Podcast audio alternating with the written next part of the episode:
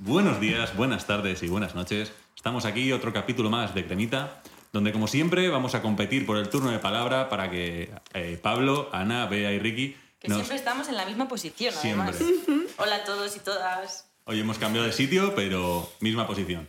También por un tema técnico del... Bueno, da igual. Podemos hablar, en este podcast se puede hablar de temas técnicos. Pero vamos a empezar sin más dilación, porque siempre nos perdemos por los cerros de Úbeda y tardamos mucho. Vamos a empezar con el concurso que, con el concurso que tanto nos gusta, que es que eh, gracias a Radio O adivinéis de qué país y qué época es esta canción.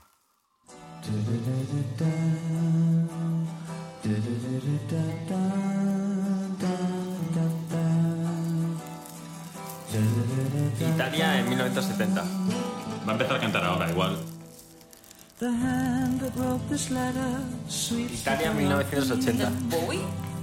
Yo digo Inglaterra. No, no es. No sé. Inglaterra en los 80. Yo por variar, eh, Irlanda en los 70. Vale, pues yo me quedo con Escocia en los 80, principios de los 80. ¿Puedo cambiar la mía que será...? Pablo puede cambiar la suya. Estoy en contra. Pues si Ricky no quiere... que yo diría eh, Nueva Zelanda en los, en los 70. Vale, bueno, creo que este turno se lo va a llevar Ana, porque esto es Inglaterra en los 60, pero es Bowie. Es Es Bowie. Bowie, claro. Esto es Letter to Hermione. Eh, no me acuerdo qué disco es, pero esto es David El Bowie. primero, de hecho, es cuando todavía cantaba así, en plan guitarrero iglesia. Y luego tiene, tenía un grupo antes, antes de ser David Bowie en solitario. No, tenía un grupo. fue entre medias. Ah, vale. Fue entre medias. Así que yo. Yo, menudo triple de medio campo. Bueno, pero ha entrado muy bien, ¿eh? Ah, Muy bien, sí. sí, sí, No, es que tuvo un grupo. Bowie y no fue muy conocido, entonces es normal pensar que, que fue al principio de su carrera, pero no. Fue a mediados porque ya estaba hasta el toto de tener todo el protagonismo él y dijo, pues voy a hacerme un grupo. Y luego dijo, pues no, paso de esta mierda. Vuelvo a solitario. Pues Ana da en el blanco, así que va a ser la iniciadora de este programa. Así que, como siempre, te pregunto, Ana, ¿qué nos traes hoy? Pues yo hoy vengo a hablar de eh, cine español del franquismo.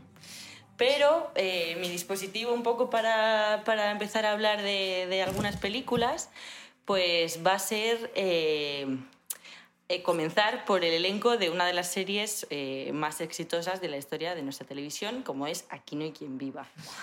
Entonces, eh, os voy a preguntar, no sé si la, la- la veíais, la, la veíais Sí. cuando erais adolescentes. Ah, ¿Cuál es, cuál es vuestro personaje favorito? Os En voy a esta, preguntar. en esta nuestra comunidad se Sí. veía siempre a que no hay quien viva. Yo creo que el del videoclub. Paquito, el del videoclub. Sí, era un buen personaje. Muy majete, sí. Mm, Soy un clásico del portero. Yo lo siento por el portero. sí, igual, es, es el actor es Fernando Tejero. Fernando Tejero, sí. Es que siempre, siempre me confundo con Tejero el golpista Sí. y Tejero el actor, ¿sabes? Entonces, El hermano de Tejero, el golpista, tocaba en celtas cortos. ¿Oh, sí? ¿Sí? ¿Sí? No, no, perdón, de Tejero no. Fumaba, Sí, celtas Tejero, de cortos. Tejero, no, perdóname, no, no, no, no, no. No lo he dicho bien. El, herma- el hermano de Tejero estaba casado. No. La hija de Tejero estaba casada con eh, uno de celtas cortos. Esto lo, Perdón. lo podéis Perdón, comprobar en vaya, vuestras vaya casas. plot twist, Menudas perdón, perdón. cenas perdón. de noche. Perdón, es que era, era amigo- la- ella era amiga de mi padre, por eso lo sé. Fíjate. Y bueno, eh, retomando, me falta, tu, me falta tu personaje favorito, Pablo. A mí, por ejemplo, me gustaba el, el crío que luego... a- Dudu, el que ahora se ha hecho famoso Ah, por ser sí. rapero. Y ese me, me gustaba. Era como un Josemi. muchacho más o menos de la misma edad. Sí, Josemi. y las hierbas, las hierbas era Sí. cremita. Bueno, pues yo, eh, por eh, contextualizar un poco, eh, voy a empezar diciendo que, bueno, como todos sabéis, pues es una de las series más exitosas de la historia de la televisión. Competía con Los Serrano en aquel momento, entonces la gente estaba como dividida. Eh, por contar algo así, la serie está creada por José Luis Moreno. Hay una anécdota eh, por ahí detrás de que eh, fueron acusados de plagio y esto, bueno, tuvo su, su eh, público en algún momento. Eh, la, la realidad es que hubo un, un periodista y escritor que se llamaba Antonio Dorado que puso un anuncio en el periódico con eh, una idea para una serie que estaba ambientada en una comunidad de vecinos. Y, Y claro, pues eh, como dos años después salió Aquí no hay quien viva. Claro, aquí está el debate de cuándo, cuántas horas hay que echarle un proyecto para que eh, pa- deje de ser de otro y pase a Para ser la idea, tuyo, para ¿no? que la idea sea tuya. Claro, ¿no? porque las ideas no se pueden registrar. O sea, al fin y al cabo, yo no sé, no sé hasta qué punto esto era real o no, pero sí que es verdad que luego los sobrinos de José Luis Moreno, que eran Laura Caballero y Alberto Caballero, que fueron los guionistas y creadores de la serie, pues está claro que le dedicaron mucho tiempo, muchos años. Y bueno, la serie se llamaba La Portera.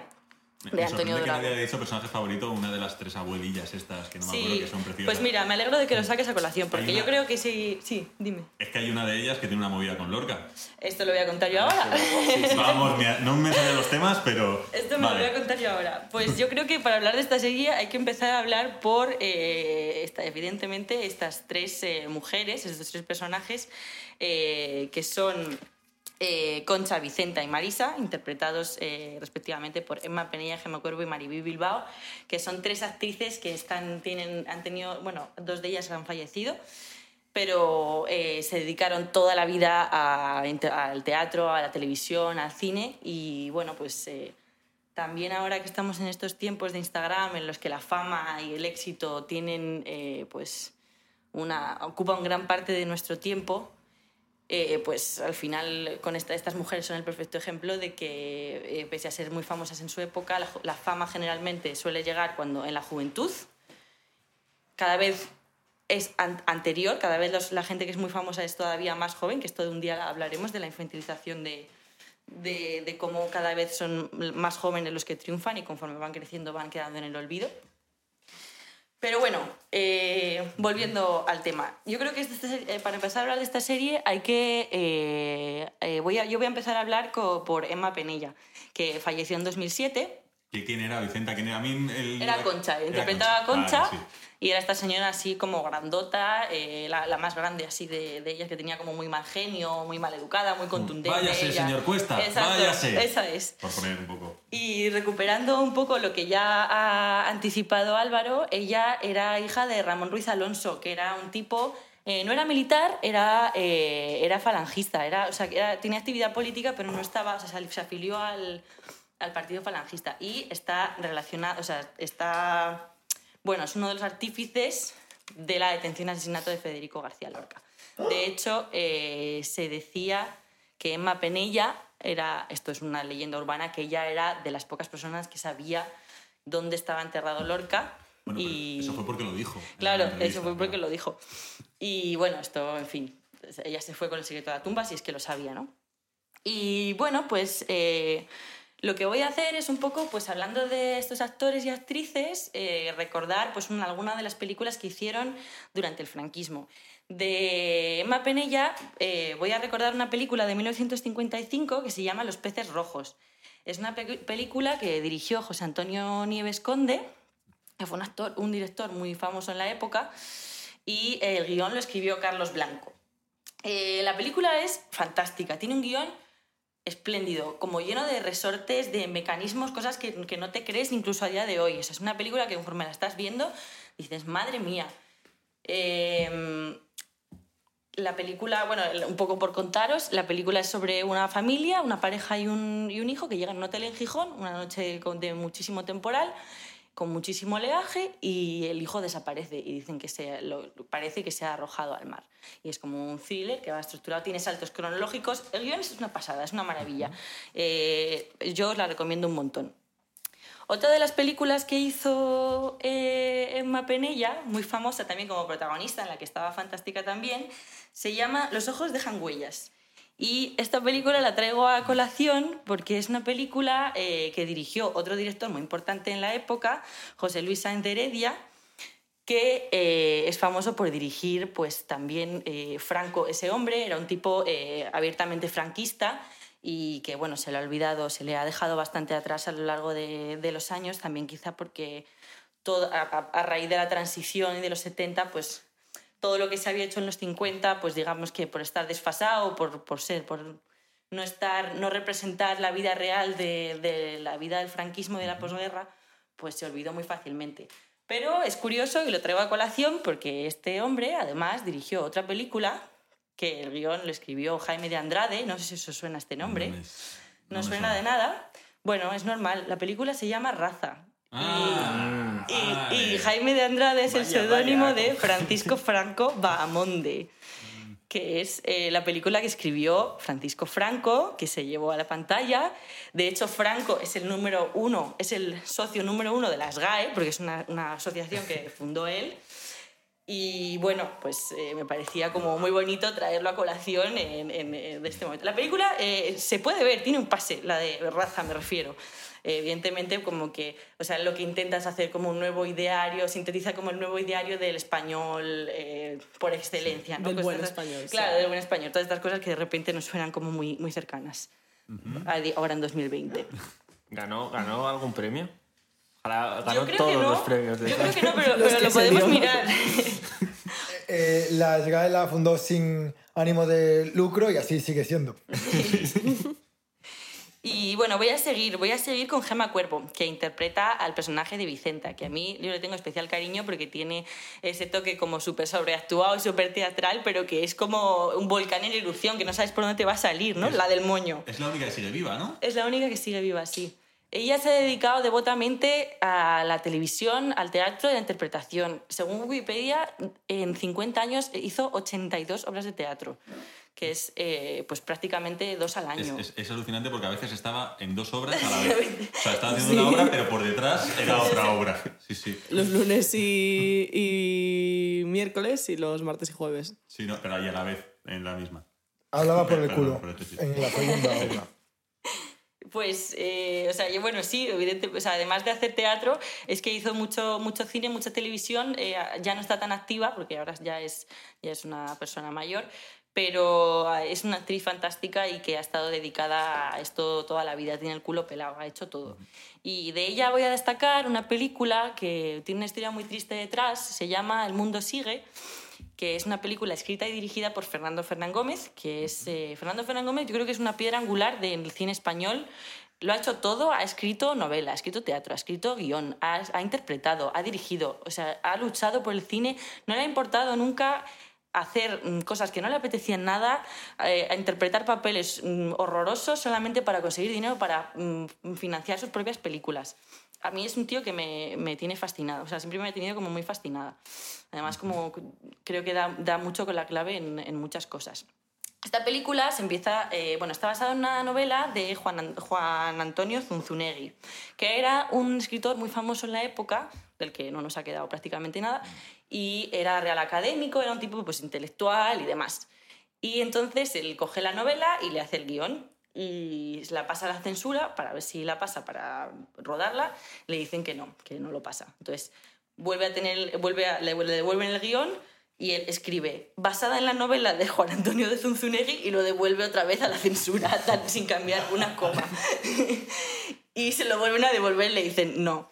No cuela, No no, cuela. nos hemos dado cuenta. Y bueno, entonces él al final hace una revisión, eh, pues le, quita un poco de, de- porque hace una crítica feroz a la pobreza de la posguerra y demás. Le rebaja un poquito y ya le deja, le dan permiso para rodarla. La ruedan en el 63, pero nadie la quiere estrenar. No le dan permiso para estrenarla. Al final la acaban estrenando en el 65 en Bilbao y está solamente pues unas semanas y ya está, la película no se edita y la película cae en el más profundo olvido. Hasta 2015 que la volvieron a reponer en eh, a 13 salas de, de España.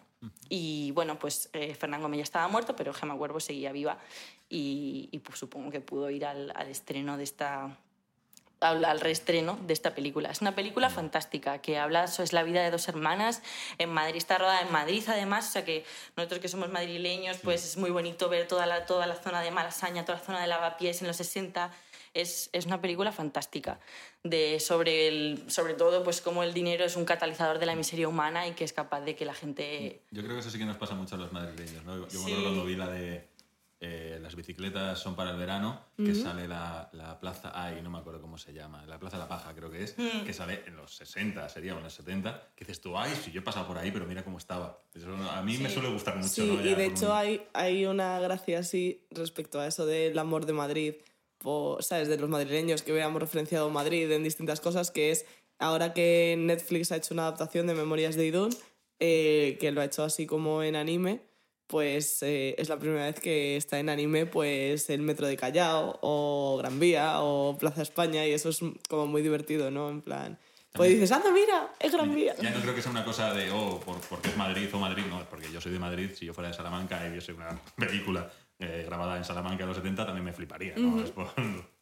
Sí, en Nueva York están hartos ya. Sí. Otra vez. y en Chicago.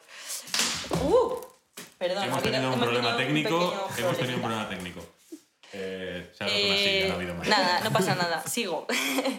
Eh, me queda pues hablar de Mariby Bilbao, que es eh, la que hacía de Marisa, que era esta que era mujer así como muy punky, que estaba todo el día fumando, que parecía que representaba un papel como muy parecido a ella en la vida real.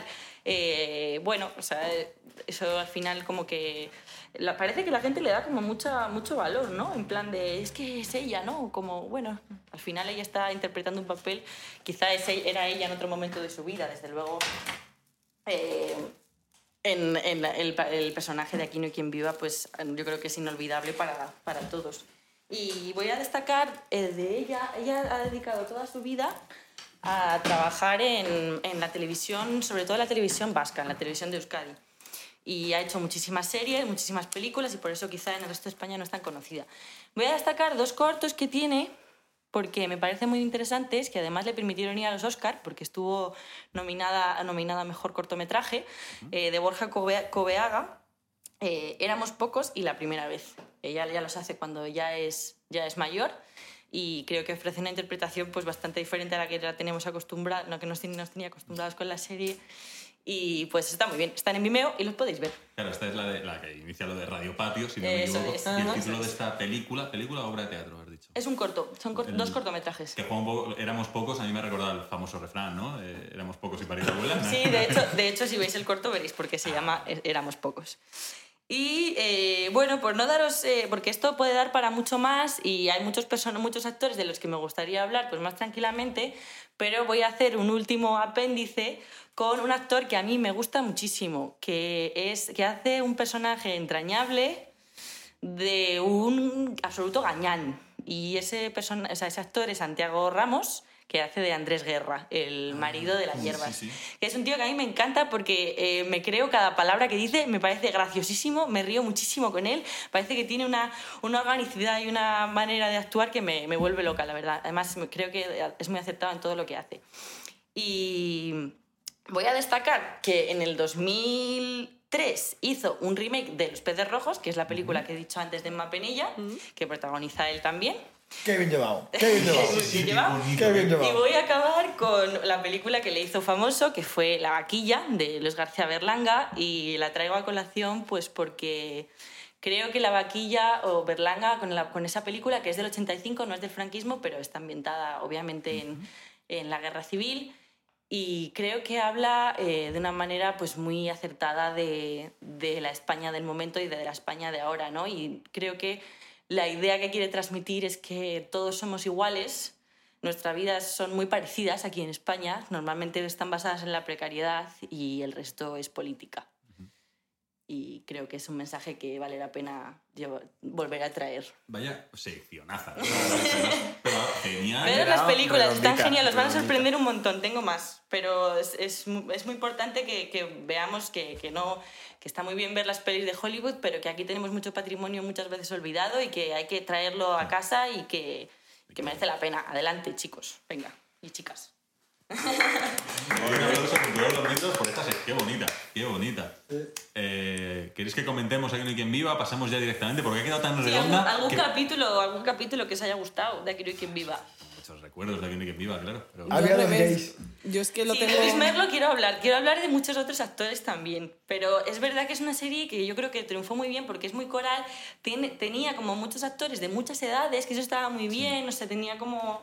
El burlao. Estaba Sí, digamos que, que cogía, eh, te podías sentir identificado con cualquier problema- problemática que enganchases, Sí. ¿no? O sea, desde los chavales pues de, de 11 años, cuando nosotros teníamos 11, 12 años, que empezábamos a verla, y pues nos, nos identificábamos con tu querido burla. O con. A mí me gustaba mucho el personaje de Belén, interpretado por Belén Malena Alterio, que ves que yo, además, cuando la he visto re- recientemente aquí en Equimiva, es que no me, me identifico muchísimo. Yo, 30 años trabajando en el burger, desesperada, es como. eh, me- se me pasa el arroz, no tengo novio, estoy con este, no me gusta, si me gustas, no sé, me gusta mucho. Sí. Mis amigas están muy buenas, ¿qué hago? Sí, ese rollo. Seriaza completamente. Pero vamos a ir cerrando esta sección, yo creo, Sí. que ha quedado redonda, de verdad. Muchas gracias por la sección, Ana. Y vamos a continuar con el juego de siempre, donde tenéis que acertar eh, país y década.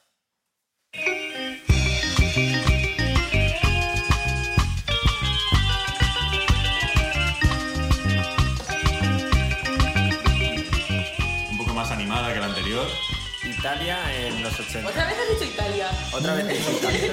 Y espero que haya alguna italiana. Es que siempre me toca hablar primero y claro, nunca digo la letra. Eh, México en los 50. Yo creo que puede ser Venezuela. En los En los 60 como tarde. Yo también voy a decir México y voy a decir, sí, los, los 70 diré. Vale. Ana, ¿tú quieres decir alguno? ¿Quieres jugar a esto? Pues a mí me, me parece que Venezuela tiene su rollo. Eh, Yo creo que en verdad es un poco más antigua, ¿eh? Voy a cambiar 60 por 50. voy a preguntar a los que habéis dicho México. Vale. ¿Qué década has dicho? He dicho los 50. Y yo los 70. Y esto es México en los 80. Así que, Bea, eres la siguiente. en- Bien jugado. Pero suena todo mal, ¿no? Suena todo. Pero suena cascaeta, pasado Igual suena cascadete porque lo estoy poniendo con el móvil y luego sincronizaré cuando montemos el podcast. Pero si suena mal, es- en realidad son los 80, es por mi móvil. Pero bueno, vamos, continuamos con, el, con este capítulo para ver, Bea, qué nos traes hoy. Bueno, pues eh, yo hoy vengo a hablar un poco, eh, no llega a ser debate, pero bueno, os voy a contar unas cositas y luego vamos a hablar un poco sobre, sobre el tema. Eh, voy a hablaros pues sobre la tendencia que tienen los humanos a hacer todos lo mismo o a unirse a, a círculos grandes Respirar, comer. Sí, pero más a, a nivel idearios, eh, por muy descarriado que te encuentres o, o muy independiente que pienses que eres, eh, siempre vas a estar siguiendo una tendencia social, ¿vale? Esa es como la teoría que pongo hoy sobre la mesa. Y para, para reafirmarla voy a contaros dos teorías, ¿vale? En dos teorías ya establecidas, ¿vale? Entonces, pues bueno, una eh, es una, una teoría que a mí me apasiona, la verdad, y que os he mencionado alguna vez, pero nunca os he dicho el nombre, ¿vale? Pues el nombre es efecto Werder. Y el efecto Werder eh, dice básicamente que cuando tú muestras eh, un acto suicida con todo lujo de detalles, eh, aumenta la tasa de suicidios. Es decir, que si, si muestras en medios y cuentas cómo se ha cometido un suicidio, y más si ese suicidio lo ha cometido una persona pues idolatrada y demás, la tasa de suicidios alrededor en ese país o en, o en el lugar donde se esté informando aumenta. ¿Sabes por qué es, es el, efecto, el efecto Werther? Y no sé si vas a contar de dónde viene. Sí, viene de, bueno, pues de un libro del de 1774 que se llama Las penas del joven Werder. ¿Cómo lo pronunciáis vosotros? Eh, ¿Werder? yo siempre he pronunciado Werther. Es que la- Werther. la- en, en alemán la W es como una... Vale, entonces digamos Werther. Werther. ¿vale? Por eso cuando- Pues sí, viene de, de ese libro porque precisamente es como eh, la primera vez que se registra ese, ese hecho es eh, con el estreno de este libro que fue tan, tan polémico, o sea, el libro se estrenó, va sobre un, un chaval que se enamora tan perdidamente eh, de, de una chica que acaba pues suicidándose por las penas de amor, digamos, ¿no? O sea, bueno, no sé si Álvaro lo ha leído y... Sí, y bueno, Ana no sé si también Yo lo ha también, leído Pero lo leí hace mucho, ¿eh? ¿De cómo se, llama, eh, cómo se llamaba el autor? Es Goethe. Goethe. Ah, de verte. Sí, yo tengo ese libro ahí. Sí, de- hemos hablado de este libro hace poco, de hecho.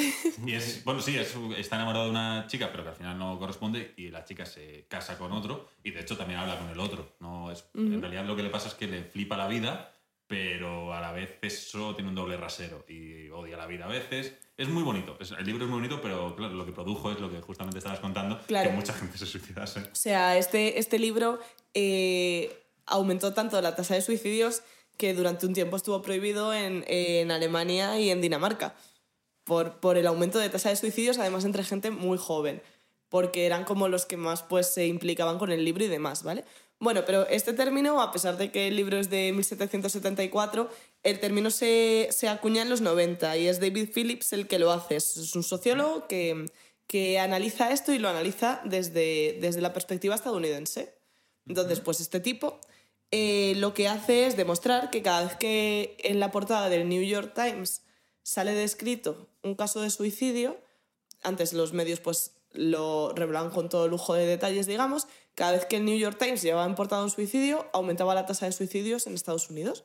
Entonces él pues va haciendo sus estudios y concluye que esto se llama efecto Werther, precisamente pues haciendo referencia a, dos siglos atrás, a, este suicidio masivo de, jóvenes.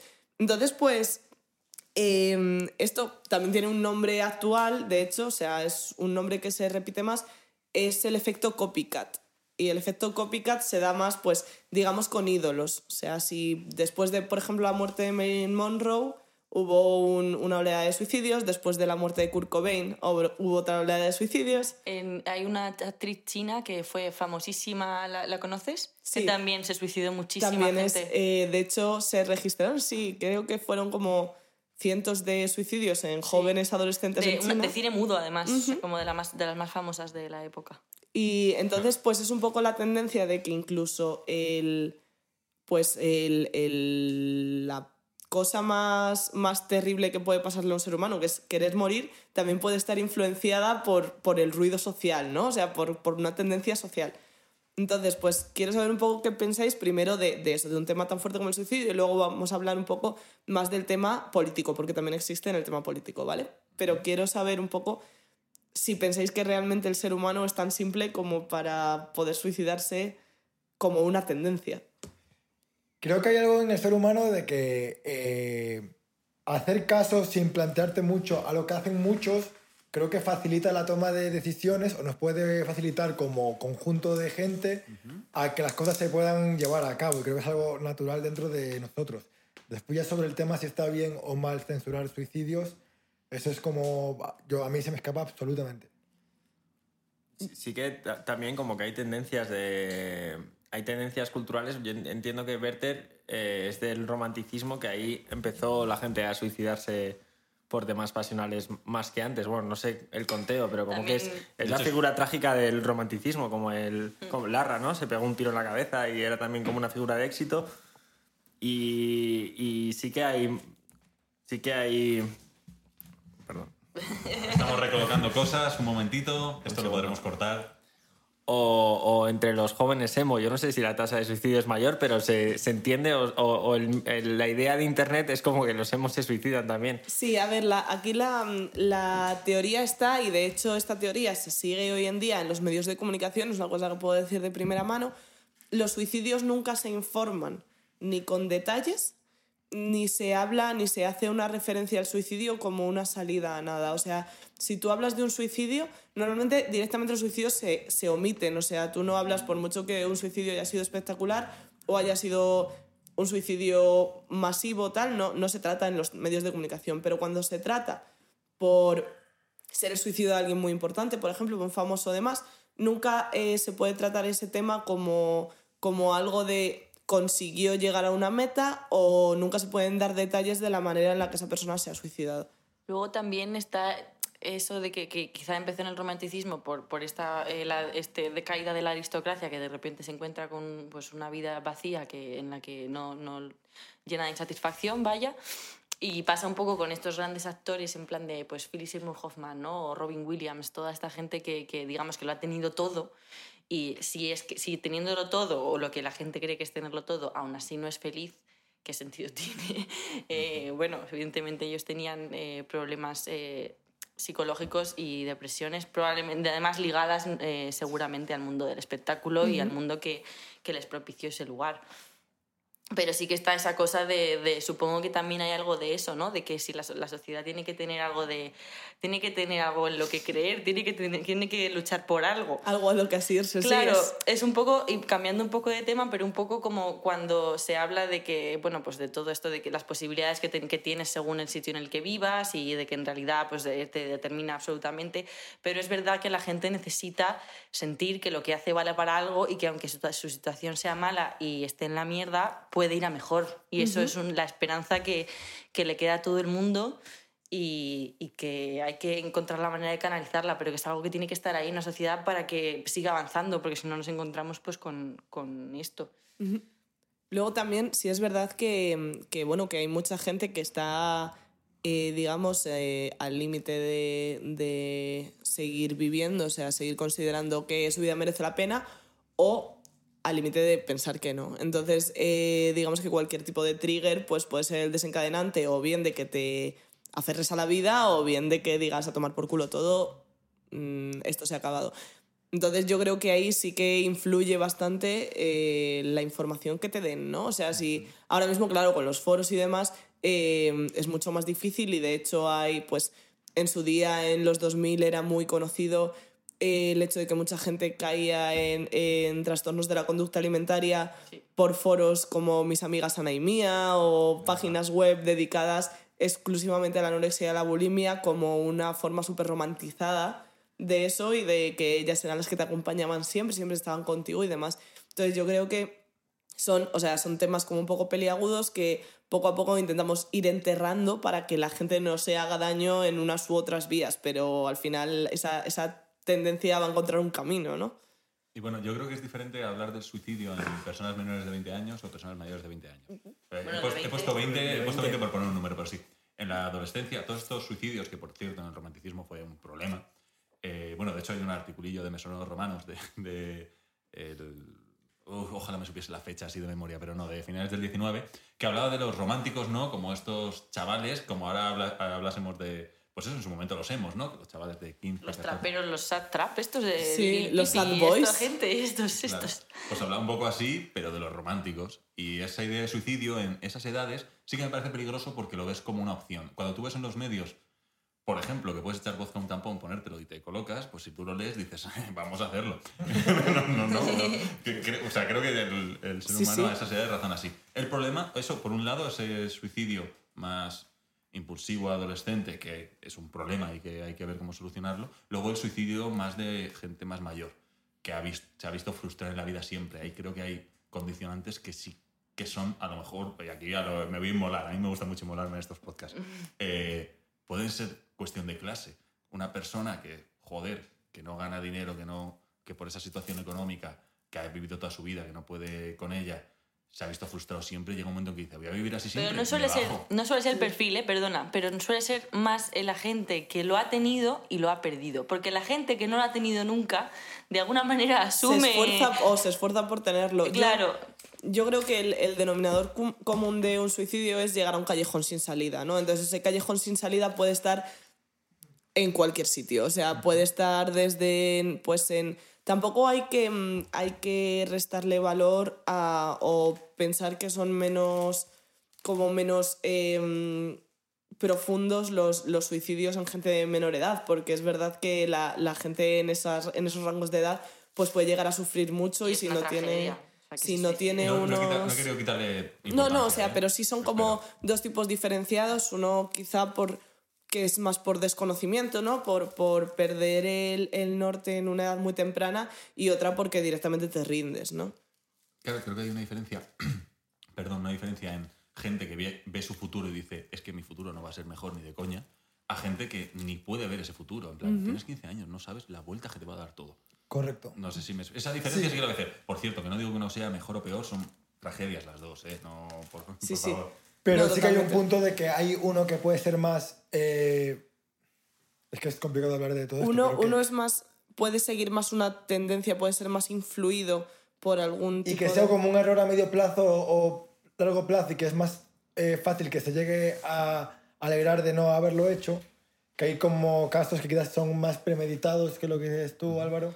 Que no digo que es- dejen de ser un error, pero que quizás sí que es una decisión más, con más peso. Una pregunta sobre el efecto Werther. Eh, últimamente he leído en tipo post de Instagram y tal que el efecto Werther realmente no, no era, o sea, que era como una especie de, de- de mito que se estaba desmitificando. En el sentido de que, Pablo Conspis. A ver, cuéntanos.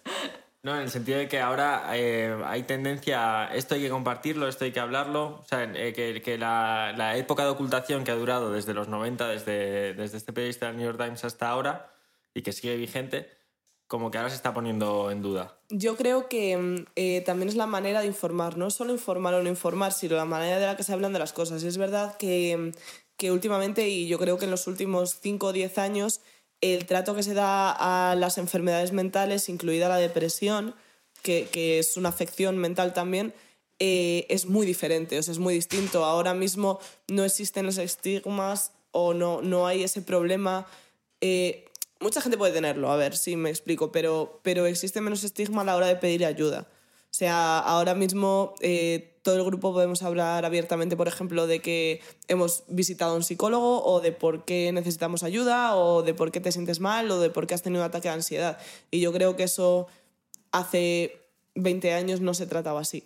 Entonces, yo creo que eh, obviamente si, si se sale del sensacionalismo a la hora de informar sobre un suicidio y se da un poco pues la visión más de hay salida a esto y no tanto de se ha matado, sí, claro que puede cambiar la tendencia. O sea, no es no informar, es informar correctamente. Eso es lo que yo creo. Y, por ejemplo, que haya suicidios en las pelis, o sea, que tus personajes de ficción se suiciden, eso puede también... ¿Hay alguna conexión entre eso y que suba el número de suicidios? No lo sé, lo desconozco. Lo digo, por ejemplo, los, los otakus o lo, que, que en las series de anime hay muchos suicidios. Bueno, no sé si anime, los animes oscuros. Huelen mal. Además, ver, además pero- ahí pero- quería llegar yo. Cuando... hay, hay muchos, o sea, pero, pero también es verdad que, que yo creo que no es lo mismo eh, que un personaje de ficción le pase que que le pase a tu ídolo de la vida real, ¿no? Yo creo que hay como cierta... la ficción se separa bastante y la, la violencia y el suicidio ha estado presente desde Edipo Rey que se arranca los ojos. Claro, o sea, y no vamos, y no vamos a caer para nada, o sea... y con razón. Y con razón. Yo no caería para nada en, esa, en esas afirmaciones de que cualquier tipo de ficción, véase series, véase pelis, véase videojuegos, eh, pueden influir de alguna manera en, el, en un trastorno conductual de las personas, ¿vale? Porque es como una, como una expresión muy carca, ¿no? El decir, no, es que si estás todo el día con videojuegos de tiros es normal que, que se desarrolle una personalidad violenta, ¿no? Tal, tal vez que, tal vez es que lo que se visibiliza normalmente suele ser el acto del suicidio. Es decir, cuando una persona está tan desesperada por X motivos, a, a cualquier edad, da igual, y se suicida. Tal vez lo que hay que empezar a visibil- lo que estaría bien visibilizar es la gente hablando del suicidio. En plan, ¿has tenido un pensamiento de suicidarte? Esas cosas, porque antes, antes de suicidarte hay una gran cantidad de tiempo en el que piensas en ello. Claro. Pero eso no se visibiliza. Tal vez es ahí donde que ver Efectivamente, y, y no solo en el, en el rango de tiempo de justo antes, sino en el rango de tiempo de justo después, si has cometido un suicidio fallido o has decidido no hacerlo.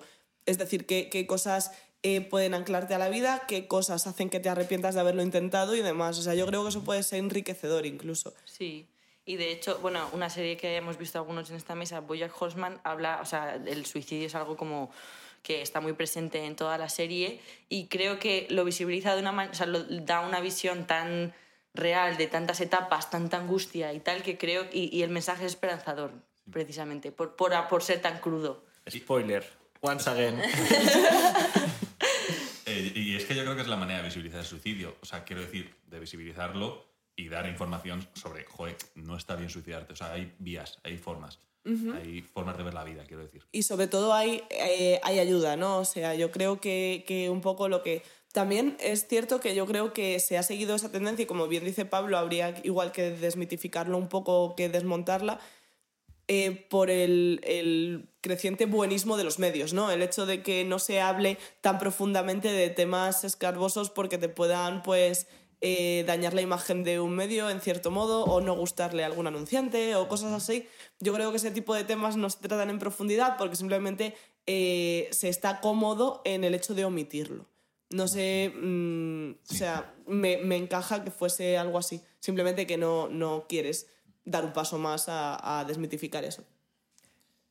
Y bueno, tenía otra teoría más, pero sinceramente eh, se, me va, se, me va, a acabar el tiempo, así que la voy a dejar para el programa que viene. Pero también hablando de, de, sociología y tendencia de que somos un poco borregos, aunque intentemos negárnoslo a nosotros mismos. Sí, porque y tenemos nuestra personalidad única e irrepetible. Somos preciosos. Sí. eh, a mí este tema me interesa mucho para el siguiente también. Yo quería decir una cosa sobre el suicidio. Tengo un amigo que vive aquí enfrente que es psiquiatra... Menos mal que has dicho vive, porque yo estaba un poco acojonado. que es psiquiatra especializado en el en perfil de suicidio y, y, se encuentra, que le podemos invitar a un programa si queremos hablar de esto un día, y él encuentra también muchas dificultades administrativas porque el tabú de, del suicidio llega incluso a, a, los archivos médicos, digamos. ¿Sabes? Como en, en, archivos médicos que se disimulan, que no se dice que ha sido suicidio, que no se hace una, un análisis posterior porque es muy duro y, y, y existe también ahí. O sea, llega hasta esos puntos el fenómeno Werther. Impresionante. Yo ahí, desde el punto de que las ideas suicidas sean un tabú, me parece preocupante, porque creo que las cosas se solucionan hablando. Sí, claro. Y expresándote y tratándolas. Y de hecho, cuando, cuando tú tienes, o sea, yo que sé, cualquier persona normal y, y coherente en, en, su día a día puede tener algún tipo de, de pensamiento raro que no, no solo vaya con el suicidio, puede ir desde el ver un accidente y que eso se repita en tu cabeza de manera mm, de vez en cuando o, o, que haya estado a punto de pasarte una cosa y a tu mente vuelva como habría sido si esa cosa sí, hubiese pasado, esa cosa muy chunga. Esas cosas son muy normales y yo creo que cualquier, o sea, nuestra mente es, es maravillosa para lo bueno y para lo malo y tiene millones de conexiones y bueno, te puede llevar a un sitio súper oscuro. Pero somos todos muy parecidos. Uh -huh. Quien no está mirando el metro ha dicho, hostia, las vías aquí, ¿cómo sería saltar? Y si me tiro. Hostia, eso no sí, es que sí. quiera saltar, sí, pero sí. me lo puedo imaginar. Y con el coche yendo a mucha Sí, velocidad. decir, oh, eso me pasó a mí la primera vez que conduje con Sí, el carnet y todo esto. A un y- volantazo y acabo y con decir, todo. Voy a, voy a 110 por la carretera, digo, si ahora hago así, Se acabó, sí. Esa ¿Qué? idea, o yo sea, creo... yo hubo, hubo una etapa de mi vida hace, hace casi 10 años que tuve incluso el, el miedo real. O sea, yo tenía miedo real a acercarme a sitios altos, tenía miedo real a acercarme a las vías del tren o, o del metro. Y, y lo tuve que tratar porque era una cosa que realmente me anulaba bastante. Eh, por, simplemente por el miedo. Yo no era miedo a ¿y si me tiro? Era miedo de ¿y si mi cuerpo actúa en contra de mi voluntad y, a- y decide acabar con todo? ¿Y si se me va la flepa? No sé, o sea, son pensamientos que yo creo que mucha gente tiene o puede llegar a tener y normalizar todo eso, hablar de todo eso como con normalidad, pues hace que, que nos entendamos todos un poco mejor y que, y que nadie esté loco, ¿no? Que todo el mundo pueda ver que hay otras salidas. y Ujú, otra eso es, totalmente. Completamente, y creo que de hecho, hablando en este podcast de ello, también hacemos una. Está bien hablar de ello como lo estamos hablando hoy, creo. Sí. Por pena no podemos hablar mucho más, que creo que no. Vamos un No, no pasa ajustados, Eh, bueno, sabéis que si queréis contarnos también cosas de estas, queréis hablar con, con alguna persona eso que haya estado eh, en salud mental y demás, aquí estamos unos cuantos.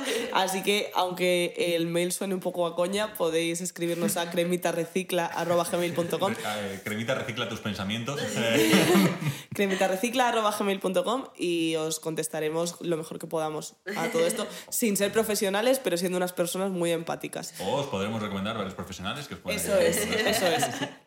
Psicólogos muy majos. Sin ir más lejos, al amigo de Pablo que vive aquí enfrente. Eh, Eres psiquiatra. Bueno, sí, si vas al psiquiatra de Pablo es que igual ha acabado mal.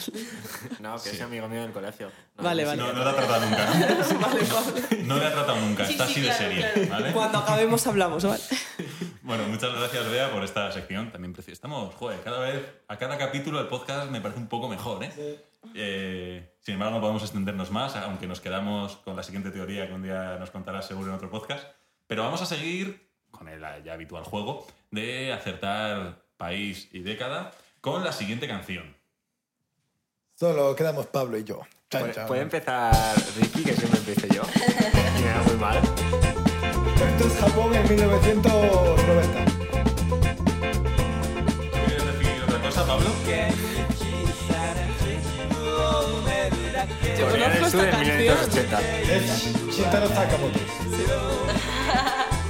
¡Roboto! La conocemos. Buenísimo. Pues dime la fecha bien, por favor. Yo, mm, no, 90, pues 2010. 2008. Sí, son los... Es 2010, es 2010, bueno, esta se la lleva Ricky, claro. Se me ha dicho el nombre del artista que es Shintaro Sakamoto. O sea, Todo, el programa para él. sí, sí, ya. Para una vez que toca Japón y ya he hablado, me cago en la mar. Bueno, Ricky, has acertado de, de pleno. De, de eso no esperaba que lo Me conocieses. encanta esa, esa canción. Sí, Ricky la pone mucho, por eso me la sé. La puse el otro día Rey Yo, así que eh, aquí, aquí lo traía. Igual la metió Ricky en realidad. Se llama la canción Tú también puedes ser un robot. Sí, sí. Me parece brutal. Sí que envía robots, sí, sí, completamente. Pero bueno, eh, hipermerecido turno de palabras, Ricky. Así que cuéntame, ¿qué me, ¿qué me traes hoy? Bueno, ¿qué nos traes? Pues mi plan era seguir con el tema del podcast anterior sobre la industria musical, pero me encontré con un problema estos días que me pareció mucho más grave y urgente que, que tratar a nivel humanidad, que es que Álvaro me dijo que su golosina preferida eran los corazones, los rojos y naranjas. Sí. Y para mí estaba obviamente como en un nivel bajo, a nivel mundo golosina. Estaba A mí me molan los corazones. A mí, Gracias, Ana. o sea, yo les, les daría un 7 sobre 10 a los corazones. un 6 quizás, sí, algo así. A ver, 6,5. Pero ¿de qué estamos hablando? En plan, cuéntanos. ¿Cu- ¿Cómo tiene que ser? A ver, ¿Pica pica sí o no? Bueno, el tema, por favor. introduce el tema y luego nos peleamos. A ver, yo dejé por si acaso preparado un Excel con los nombres de cada uno que hace la media al final para decidir a nivel global y porque con 6 yo creo que a nivel humanidad tienes como muestreo suficiente como para estar seguro eh, eh, sobre cuál es la mejor, porque yo aparte con mis colegas cuando era pequeño, eh, había como estábamos de acuerdo bastante en cuál, ¿sabes? Como qué mundo molaba más, qué mundo molaba menos. Y ahí vuelve a comprobarse la tendencia social. Correctísimo. Pero bueno, que las Coca-Colas blancas son mejores que las verdes, obviamente. Pero yo aquí con la, eh, con la gente de Madrid, yo no sé si que eran menos comunes. Las Coca-Colas con el blanco arriba, ¿sabéis de lo que os estoy hablando? Sí. Yo creo que eran todas verdes, ¿no? No, había blancas. Esto ocurre mucho en Madrid. Había blancas, pero yo soy de Había Segovia, ¿eh? O sea, yo, bueno, no sé, supongo que estoy No, había, Madrid. blan- había blancas, pero las blancas eran como que estaban mal consideradas en nuestra sociedad infantil. yo era de A mí me verdes. molan iguales. las Porque el cosas verde era del vidrio, era más realista. Había Claro, una era grande que era hiperrealista. una Coca-Cola grande, así que era eh, blanca. Buenísima, de Está preferidas. fantástica, esa es. Ahora la apuntamos rápidamente. Eh, ¿Me estás diciendo, Ricky, que vamos a buscar la mejor golosina? Con un muestreo que va a hacer con un Excel, que ya lo tiene preparado. Tengo, eh, podemos... Tengo unos Un método datos... 100% científico. Tengo unos datos interesantes, pero son muy cortitos. Si, si, si queréis lo suelto antes. Claro, por supuesto. Hombre, sí, sí. Em, ¿Cuánta pezuña de caballo llevan las golosinas? esto es una industria que es eh, la jungla. Si son rojas, son bichos. Aquí hay tres empresas importantes que son Aribó, Fini y Vidal. Son las, las más importantes. Fini y Vidal, las dos son españolas. Espero que Vidal no. el- espero que el presidente de Vidal no sea el que estoy pensando. ¿Quién? Nacho Vidal. espero que no sea él porque tenía una golosina, pero Vidal, no. que cuando no compone, hace chuches.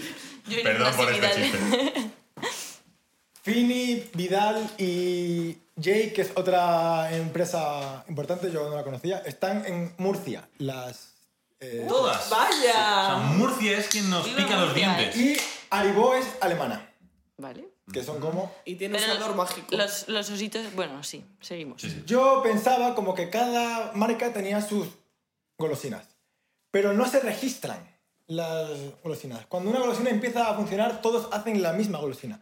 Todos hacen eh, cerezas, todos hacen huevos, todos ¿En hacen serio? sandías y todos. Y es como, esto está empezando a funcionar, vamos todos a por ello. Menos los ositos, que esos sí que son de Haribo, que eso sí que no le puedes quitar la parcela, Claro. que es su movida. Sí, sí, no. Y creo que hay hasta cierto respeto ahí, ¿no?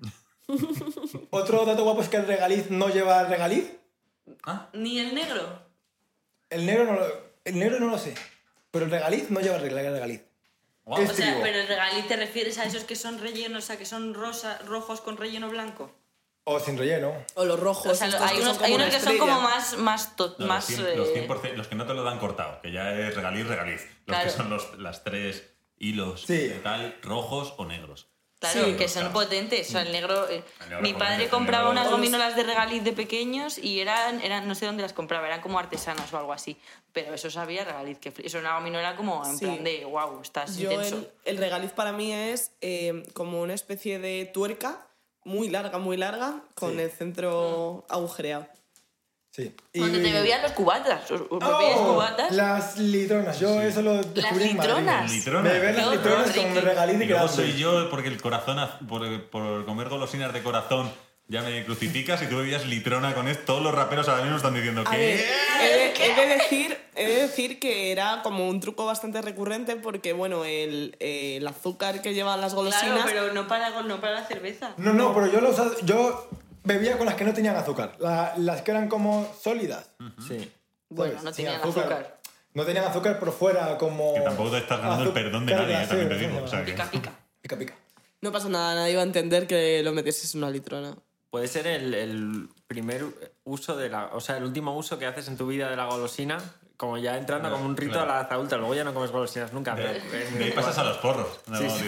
Yo tengo sí, sí. otra Se empieza, pregunta. con, se empieza con regaliz, dicen. dicen ¿Alguna vez habéis, habéis hecho eh, una cosa que yo hice de adolescente, pero que pensaba que era común y no era tan común, que era emborrachar a los ositos de Haribo? O sea, los ponías en una bandeja con vodka durante 12 horas y luego estaban hinchados. Entonces no bebías cubatas, sino Los que te La primeros comías. peña echa el M en gominolas. ¿Sí? Y se las come, claro. Ah, sí. Joder, eso no lo sabía. Es como de una generación como anterior a la nuestra, yo creo. En plan de como la gente que tiene como 40 o así. Pero yo lo he visto alguna vez. Y Hostia. sale en alguna peli también, que lo echan como ahí en plan que no se note y... Ya sé por qué los dentro. ositos de Haribo estaban siempre tan felices, ¿eh? Y Vidal en su web pone que son recién hechas. Me pareció un dato muy curioso. Recién horneadas, ¿no? Como las cosas buenas que tienen son recién hechas, que dije... El, el- el- la tienda de golosinas de mi barrio no podía decir lo mismo porque estaban bastante duritas. Oh, eso era una putada. Cuando te pillabas un ladrillo y era un ladrillo de hace De verdad. Eso era, eso era un ladrillo Podías literal, construir con casas con esos ladrillos. Empezamos por esa, el ladrillo del 1 al 10, rápidamente, Uno. rapidito. Uno, venga ya, bueno. Uno, que es peor que un ladrillo. Ay, no tengo versión en internet y lo tengo hecho en un drive. Ah, Pero puedo seguir contando mierdas mientras conecto mi teléfono móvil mediante ajustes. No, y cortamos compartes esta parte. wifi. O No. bueno, lo puedes apuntar en un papel y luego hacemos las... Sí. ¿No? Bueno, no pasa nada. La No, cosa pues es la que. lista ahí, ¿no? O. Ya está, Bueno, estamos cortando. Cortamos Sí. y ya está. Sí, podemos, también es cierto En plan de, hacerlo. tal, y en un momento seguro que lo puedes empalmar más o menos. Sí, esta parte la cortamos. De hecho, yo creo que lo que vamos a hacer... A partir de aquí esto no entra en el podcast, ¿vale? Y ya hemos hecho el corte fácilmente, así que tenemos la tabla de Excel con internet y todo perfecto. La magia de la radio.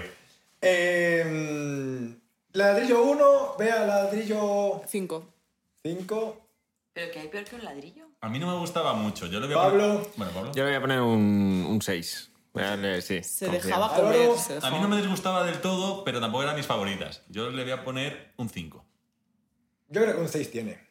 No hemos de medir. Estaba suspenso el ladrillo, no me lo esperaba yo suspenso el ladrillo. Encuentro con 6, madre mía, porque el 1 se pesa. Eh, regaliz, ¿Rojo o, o rojo o negro? El que no tiene nada por dentro. el que no tiene nada por dentro y sin pica pica. Pero Regaliz. rojo o negro. Rojo.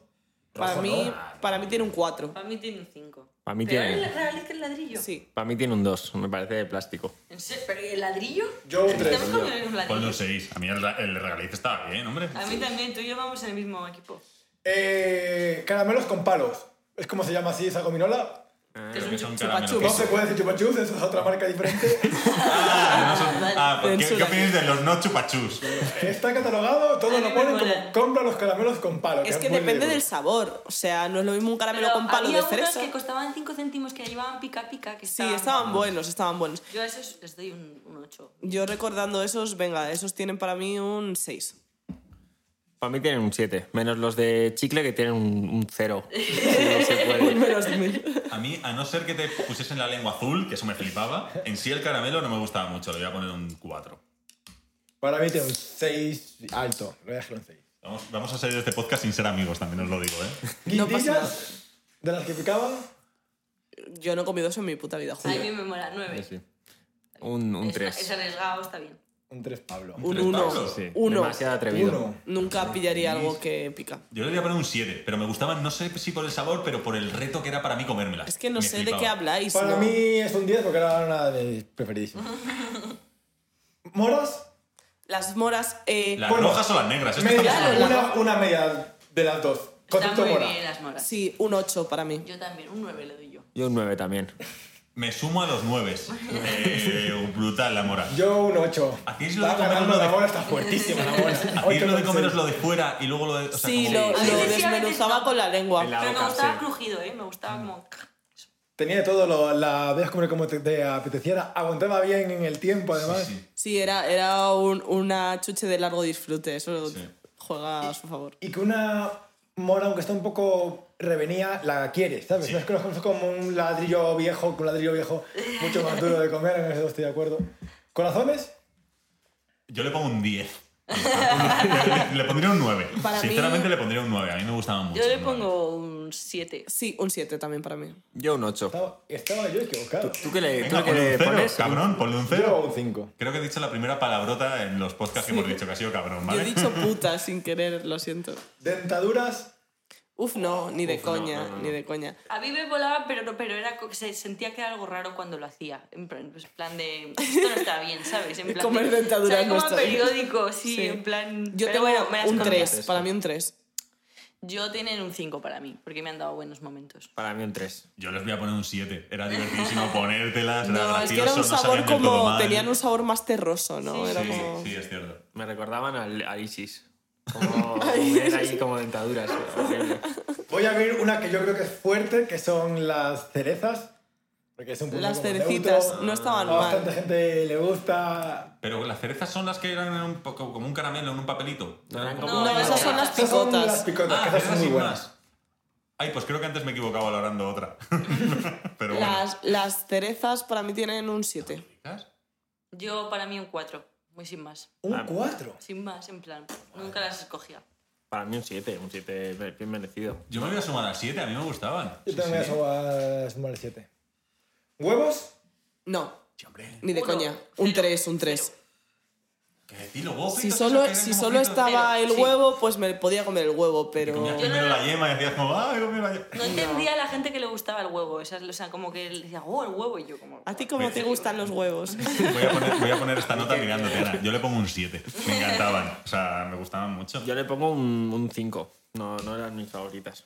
Los pulpos. ¿Sabéis los pulpos? Sí, los pulpitos. Ay, sí, los de pica pica. pica pica, Sí. esos eran Los de pica picas también. Costaban 10 céntimos. Sí. Sí, No eran, costaban cinco. eran, pro- eran premium y por eso no los pillábamos. ¿eh? Como los escalofríos Pero que también valían, no sé si eran 15 céntimos, Sí. pero los escalofríos, ojo que no los he puesto, ¿eh? Y los fresquitos. ¿No comíais fresquitos? Sí, eran maravillosos, eso tiene un 11 Ah, para sí. mí. Pero bueno, el pulpo yo le doy un 6. Yo no sé, los pulpos No, no yo sé. le doy yo un, un 9. Está bien el pulpo. Lo que pasa. No, un 8. Un 8 porque no, podí- no, era, no había razón No para que fuera tan caro. Sí. Yo no sé cuáles son, Era así un poco que más de les chuche, voy a pero no dar tanto. un... Es que no quiero disturbar la media. ¿Tú qué has dicho? Un 8. Un 8. Yo digo un 8. Y tú di lo que ha dicho Bea y así no... Vale, porque yo tampoco sé cuáles son. ¿Qué has dicho, Bea? ¿Un 7? 6, ¿no? Un 6, pues un 6. Yo les pongo un 7. Por, Tu- no- tu- por eso, tu por no voto joder la vale media, pena. es que no sé cuáles son. ¿Sandías? Sandías, no melones, ¿eh? Un momento, sandías. Sandías es Eran las, como las que y son un verdes. corte.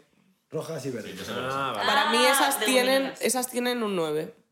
Para mí también. Sí. Buen- buena elección. Un 8. Un 8 para mí. Yo le voy a dar otro 8, ¿eh? Pues estaban, estaban muy buenas. Estaban buenas. Yo voy a darle un 7 que no me gustaban tanto. Besos, Sí. Ternura. ¿Cómo como unos labios. Bueno, aparte, no, perdón, están los labios por un lado y los besos son un tipo de gominola que no Blanca y beso. roja. Sí, blanca y roja, que es como un, un to- ah, no sé cómo decirlo, como una Sí, como unas fresitas. Eran como fresas blancas y rojas con una espiral. Como muy básicas. Sí, me gustaba. Sí, esas tienen un 7 para mí. Ay, creo que, se- que tenía, que era como, claro, que iban como en Sí, espiral. eso sí, es. a mí me gustaban Ah, sí. esas. Yo un 9.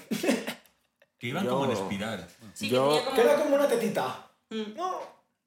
Ah, no. Sí, tenía textura de tetita Y también. a veces era un solo color, como verdes o, o- o violetas. Eran como flanes. Como Yo, flanes yo le doy un pequeñitos. 4 a esas. No me gustan. Lo siento.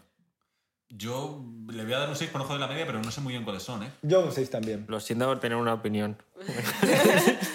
No pasa nada. eh, en la espiral del silencio del próximo podcast os contaré sobre eso. Por no olvidarlos, eh, escalofríos. Oh, Oh, a mí me gusta mucho eso. Yo estaban un 7. A mí me parecían sobrevalorados. Un 5. Manidos. Vamos a ver. ¿Tú qué dijiste? Yo creo que dije un 7. Yo voy a decir un 8. Yo voy a decir. Eso no podía ser bueno para la salud, de todas formas. No, a ver si todo Eran- lo que estamos eh, hablando no era. Eran muy ácidos, muy ácidos. Yo un 9. A Ricky le van las emociones fuertes. No sé si os acordáis de los Finiboom o si los compraba. Yo es que los compraba mucho. Sí, y no me eran gustaban nada. Como unas bolas de caramelo muy picantes Sí. en un Ah, envoltorio sí. azul. Ah, sí, sí, cuáles son. Finiboom Sí, de sí. cola. No soy muy fan. buenos. Un 5. Yo esos me gustaban. ¿Y cómo se llamaban los. ¿El Finiboom? Los bu- bubalús. Ah, los Sí. bubalú. Uh, Los bubalús. Son buenísimos los balús, ¿eh? Bubalús. Ah, yo ¿Qué creo que estoy pones pensando en los... No, no, no, no me gustaban nada los bolos. Yo a los Finiboom, eh, no, no me gustaban mucho. Un 5. Yo les voy a poner más nota porque constituían un, un gesto de autoridad comerse uno de esos delante de tus amigos. Le voy a, decir- le voy a dar un 8. Y no está tan mal. decirle, yo les voy a poner un 7 porque constituían una base alimenticia a lo que comía La con 7 pirámide, años. la pirámide de las siete. lo podríamos hacer. ¿Y tú, cariño? También le he puesto un 5, ¿no? Por ahí. Un 5. Sí, no. Claro, un no me 6,8. Pues ahora va ganando. ¿Quién creéis que va ganando? La La mora. La sandía o la mora. La sandía. La chaval. sandía. Bueno, es que también está muy bien, no me... Sí, sí. Sí, estoy completamente de No, acuerdo con mentira, ese ranking. la mora le va ganando la sandía. Vale, 8,6 tiene la mora, chaval. ¿Qué más tenemos? Boom. ¿Plátano? no, Ah, sí. un 4. Sí. Sí, sí, sí. Un No, plátano... un 3, es no. más, un me 3. flipa. Un 3 al plátano yo. Mira, Yo yo le voy a dar un, un- un 9. Un Yo un 9 uno. como... Sí, sí, sí. Yo le voy a dar un 10. al Era final. un 10. eh, No, me voy a guardar el 10, pero Era bien, un bien- uno, bien dura, disparado. dura. Mira aquí esta gente, el plátano está No se anda riquísimo. con medias súper bueno. tintas. Yo le puse un 2, por lo cual ha quedado en un 5 muy tirante entre 9 y 10 y 1 y 12. El plátano es, genera Las dos Sí, sí, Españas. Sí, sí, las dos Españas. los plátanos, chaval. Ya vamos acabando las Coca-Colas. Sí, a mí me gustaba. Un 10. Un 10. A mí no me gusta la Coca-Cola y 10. las gominolas me Yo gustan. un 4. No me gustaban nada. Yo le voy a poner un 8, me gustaba mucho. Os- ¿Tienes las pizzas? Ah, pero eso, mira, no puedes... Asco. O las, hamburguesas- las Iba a hamburguesas. decir hamburguesas. Y las que a quien le pizzas gusten son las pizzas le iban a gustar las dentaduras, porque eran como la misma chiclosidad. ahí. No, no es verdad, no, es verdad. era- O el huevo. No, el, el huevo sí, el huevo eh, La pizza. y la pizza tenían la misma textura que las fresas, que todavía no han salido. Sí. Que no sé si las tienes. ¿Sí? ¿Bien? Vale. Ahora es las fresas. Espérate, que no hemos acabado con las Coca-Colas. Álvaro y Pablo, me faltan. Yo le puse un 10. Yo le he puesto un 10 también. Yo a las Coca-Cola es un 8, que me gustan, pero tampoco... La Coca-Cola va a ganar. ¿Tenemos un winner o Con el nos 4 ha este no ha conseguido superar a la mora, chaval. El 4 le ha pesado mucho a la Coca-Cola. Vea representando a 4 millones, a, cua- a cuatro- a 400 millones de seres humanos. ha dictaminado que se queda por detrás. Una decisión por parte de, de Bea, eh, mano férrea. Todo lo que no sabía fresa estaba por debajo en mi vida. Voy con otra bomba para mí, que son las picotas. ¡Uh! 10. Que eran las que eran- 10. Y esas Son las que venían son. envueltas, que, era, que son una bolita roja. El- el se deshacía en la que boca. se deshace en la Ah, un. Y que por 10 dentro tenían como otro punto estado de Sí, la materia. sí. O sea, porque no era ni líquido ni por sólido, fuera era como... sí. Era como muy Sí. azucarado. Pues mira, yo le voy a poner un 4 a esto. No, Madre, por favor, ¿qué las picotas, aquí? Pablo. Pablo, que ahora tienes que hacer una además- sigo creo- es la única además- chuche que sigo comiendo hoy en día. Además, creo que si está en envoltorio, no sé si se puede considerar gominola. Fíjate hasta el punto que llego con este tema. Bastante apasionante. Ojo, me gusta esa teoría, ¿eh? Es decir, yo le voy a poner a la picota, que a mí me gustaba mucho, un 8. Y el Ferrero Rocher, cuando lo sacas? Que también ¿El fresquito, el señorito, lo considera una gominola o no cumple los estándares CO El fresquito sí, 842? sí que El lo- fresquito sí, pero te viene gusta. súper envuelto, si tiene- Yo un 10. Un 9, un 9. un 8. A ver, ¿el fresquito cuál era? No, yo El que- del palo que violeta. mojaba. Ah, que hacía- sí, sí, sí, sí sé cuál era. Tampoco eran mis favoritas, ¿eh? Yo voy a bajar un poco aquí la media, le voy a poner un 6. Estaban bien, pero... Que por cierto, esto no lo he dicho, pero mi padre y mi tío durante mucho tiempo vendían periódicos y golosinas. O sea, yo me he comido todas las putas golosinas del mundo. Ahí Igual mi que, peso. igual que yo me estoy comiendo todas las aceitunas de esta mesa. ¿eh? Me las estoy comiendo sola.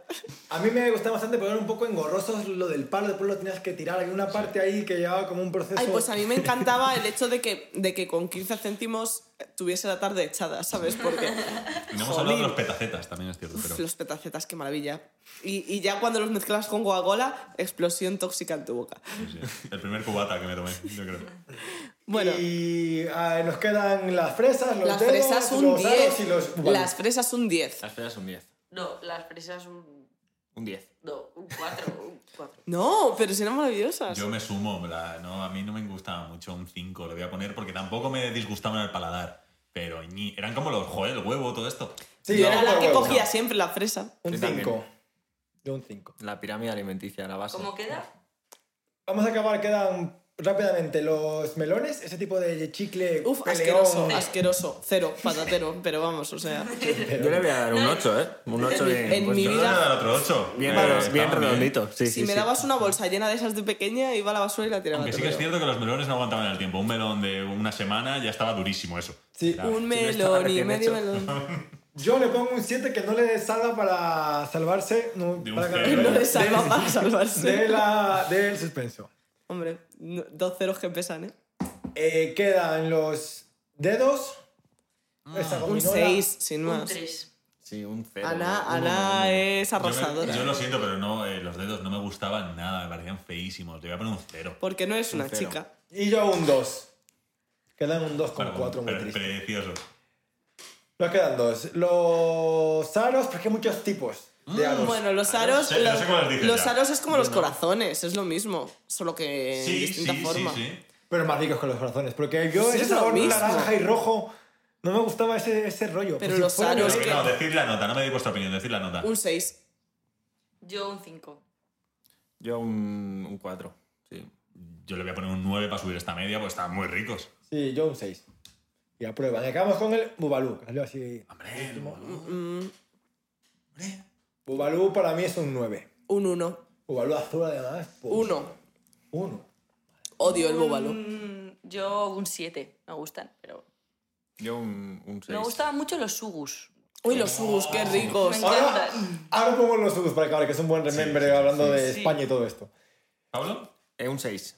A, este, a esta variedad. Quedó triste. el- Le voy a poner un 9 con mini anécdota. Yo una vez jugando a la, a la Nintendo, no la Super Nintendo, la anterior, que era enorme, comiéndome un Bubadú, hice un- un- una pompa tan grande que se me explotó en la cara y en el mando y creía que me iba a ahogar. Y fue la primera vez que dije, ¡ah, voy a morir! Y no, era chicle, no pasaba nada. Ya está, está ahí el... Bueno, he de decir que una amiga mía del instituto se comió una, mm, una moneda de estas de gominola que eran súper duras, que eran con el pi- infierno. Una moneda, pero esas eran Pero chocolate. chocolate. No, no, de chocolate no, monedas de, de gominola, pero que eran duras, que eran rojas. Sí, vale, pues se comió unas de esas y no la masticó mucho y se le quedó atascada en la garganta y tuvieron que llevarla corriendo al hospital a que se la sacasen porque se le había quedado pegada en la garganta. Entonces, digamos que se estaba ahogando, pero no se ahogaba lo suficiente como para morir en unos minutos, ¿no? Y su, y su estómago dijo, le- avance, una. no, estaba, estaba aquí, aquí en la tráquea, eh, atravesada y lo pasó muy mal, se le quedó pegada. Entonces, pues, a esa le pongo un menos 10. En caso de que Y estuviese. acabamos con los subos. Acabamos que... con los subos. Yo un 10. Un 10. Ay, Dios. También depende de los sabores. Un 9. Es que no quiero que gane el Sugur, es que no, un, un 3. Pero Tío, no, Es que no quiero objetivo voy a cerrar otro, nada, o yo, el sea, no subus pasa estaba nada. muy bien. un 9, es que es un 9, de verdad. Un subus es un 9. Para Aunque mí es nadie- un 2. Vale. Aunque nadie entenderá por qué el subus de piña era azul. Pero bueno, no entremos en eso ahora porque ya nos estamos pasando de tiempo. Y un nombre guay, sugus. Sugus. Joder, y cuando top había sugus, 5. Cuando había sugus en las, en las bolsas de chuches, era una subida de nivel, chavales. O sea, igual que si había Eran más caros. los, los gummies, que no los hemos, no hemos hablado de los gummies, pero los gummies eran riquísimos. los gummies. El eh, joder, Puede que el gummy sea la chuche de nuestro, ¿sabes? O sea, la chuche más rica de nuestra generación. Hablo de debate. Es que estaban especialmente No me quiero suaves, pasar mucho, me estamos pasando tiempo. El gummy. ¿Qué le dais? Rápidamente. Un Yo- 10. ¿Gummy? Un 7. Un 10. Yo le voy a poner un 9. Perdona, 10, 7, 9. ¿Tú, Pablo? Un 10. Yo. Un 8, creo, ¿eh? Están muy buenos, pero. Están buenísimos. ¿Pueden ser ganadores? Y ahora estamos en el top. ¿Pueden ser ganadores los gummies? ¡Ganadores los gummies, Me chaval! parece muy bien. Me parece muy bien. 8 con 8 los gummies en el último momento entran y arrasan. Los gummies son, son la democracia de las golosinas, son el Felipe González de las golosinas. Espectacular, quedamos gummies con 8 con 8, moras con 8 con 6, Claro. Coca-Colas con 8 con 4, sandías con 8 con 2, picotas con 8 con 2 y un empate entre los fresquitos y los sugus. Me parece Oh, muy muy bien. Muy bien, está muy bien, sí, estamos, estamos bastante conformes. Y los peores huevos, regaliz, dentadura, dedos, melones y ladrillo. Y un plátano. Y las guindillas están muy abajo, pero bueno, da igual. sigamos. Me- uf. Eh, qué pena que nos estemos yendo de tiempo, podemos hacer un podcast entero discutiendo de esta mierda. De ¿eh? nuevo, aquí la, la friki de la, del email, pero de Claro, verdad. Cremita recicla. Cremita Recordadnos, recicla. Por favor. Contadnos vuestras chuches, chavales. Si hay alguna que nos hayamos dejado, por favor, contádnosla. Contadnos porque es importante para vosotros. Contadnos alguna experiencia con esa chuche. Queremos saberlo todo. Las chuches se reciclan cagando. Seguimos. Completamente. Bueno, eh, seccionazas tenemos hoy. Eh, vamos a pasar a la última sección, que aunque ya esté decidida, vamos a ver si la... Además, he de decir que de las canciones que ha habido, esta es la más jodida. La más jodida. Entonces, pues, Eso vamos no a ver si la aciertas. Pues lo que quieras. Te puedo dar alguna pista, pero mis pistas no suelen ser muy buenas. Eh, y la canción es esta.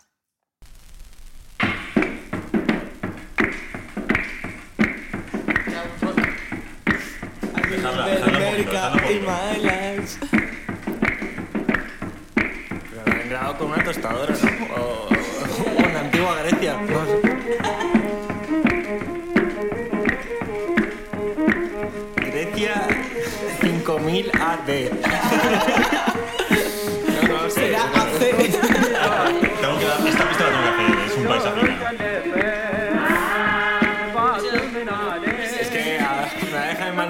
Decir como decir un país africano. Kenia. En... Claro, claro, ¿qué, qué espera- qué esperabas? Eh, Bueno, para los que lo están escuchando, Álvaro puso como una cara de ni de puta coña. Venga, Costa de Marfil eh, en 1980, si entonces existía Costa de Marfil, que no lo sé. Yo digo Marruecos. Yo digo gana. Pues, He- pues he no, perdido. no.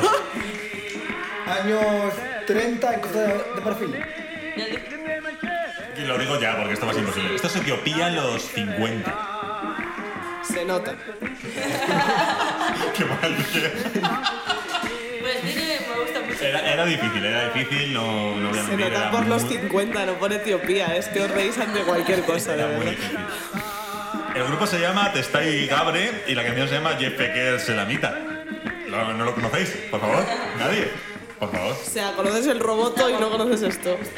Clasista. Bueno, eh, esta ha sido la canción. Mm, A ver, normal que no la conocieses, no pasa nada. Y no desmerece el tema, que seguro que va a ser muy interesante. Pero, ¿qué tema es hoy? ¿Oh, Ahora, sí? ¿qué nos traes? Pues hoy, hoy voy a seguir con la línea que salgo de siempre. Me encanta. Tun, Son las, las conspiraciones, pero esta vez las voy a acercar porque siempre que se habla de conspiraciones se habla del mundo del mundo anglosajón, especialmente de los americanos o de la perspectiva que tienen los americanos sobre los eventos mundiales. Y hoy he traído algunas conspiraciones españolas, ibéricas, La tostada. de las nuestras. La tostada. Entonces eh, le voy a ir salteándolas, voy a, voy a pasarlas por encima porque tampoco me las he estudiado todas mucho. Mer, mer, Pero voy a dar un, un buen catálogo para que quien quiera investigar pueda investigar o me pueda mandar eh, los mails a Cremita Recicla con correcciones de lo que yo me vaya equivocando.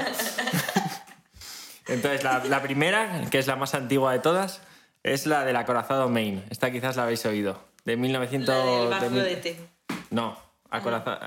¿Qué has entendido? El acorazado Maine. El acorazado Maine. El Sí. barco de té este que, que volaron los eh, americanos. No, va, da igual de estar. no Eso es, nada, sí, sí, sí, sí, sí, sí, Ah, es eso, es eso. Lo que no sabía que era, era un acorazado militar, no sé lo del té. Ah, pues no sé yo porque tenía relacionado con como que llevaba té. Eh, no sé, no sé, no sé. A mí me sacas del Potenkin y me pierdo. Yo estaba convencido de que era cierto. Yo estaba escuchando ET en vez de T, imagínate. el, el- I feel you, bro. El acorazado Maine, eh, que explotó en 1898, fue el detonante para la guerra estadounidense-española que acabó con el dominio español de la isla de Cuba, que pasó pues, a, a manos americanas. Yo pensaba que era cierto también. O sea, yo tenía como que eso ocurrió así. Pero ¿cuál es vuestra versión? Que Estados Unidos eh, forzó, o sea, como que se voló el barco a sí mismo. Claro, igual que las Torres Gemelas, pero antes. Pues, pues esa, bueno, voy a meter, voy a poner un poco de contexto. Conflicto internacional, siglo XIX, pocas telecomunicaciones, muchos líos. Estados Unidos quiere la isla de Cuba porque eh, compraban eh, azúcar y otros recursos. Y era eh, posesión española, que es- España en esos tiempos era un, un desastre. Un desastre real. Real. Y- en todos los sentidos. sí. No nos hemos, no nos hemos recuperado hasta ahora. Entonces, eh, Estados Unidos, que quería, que quería tomar control sobre Cuba, en una misión diplomática mandó un acorazado militar al, al puerto de Cuba, al puerto de La Habana. Y estando eh, allí en el puerto el acorazado, la no- una noche de febrero de, 1900 de 1898 explotó, explotó y mató a todos los que había dentro. Conclusión, ¡pum! Qué susto.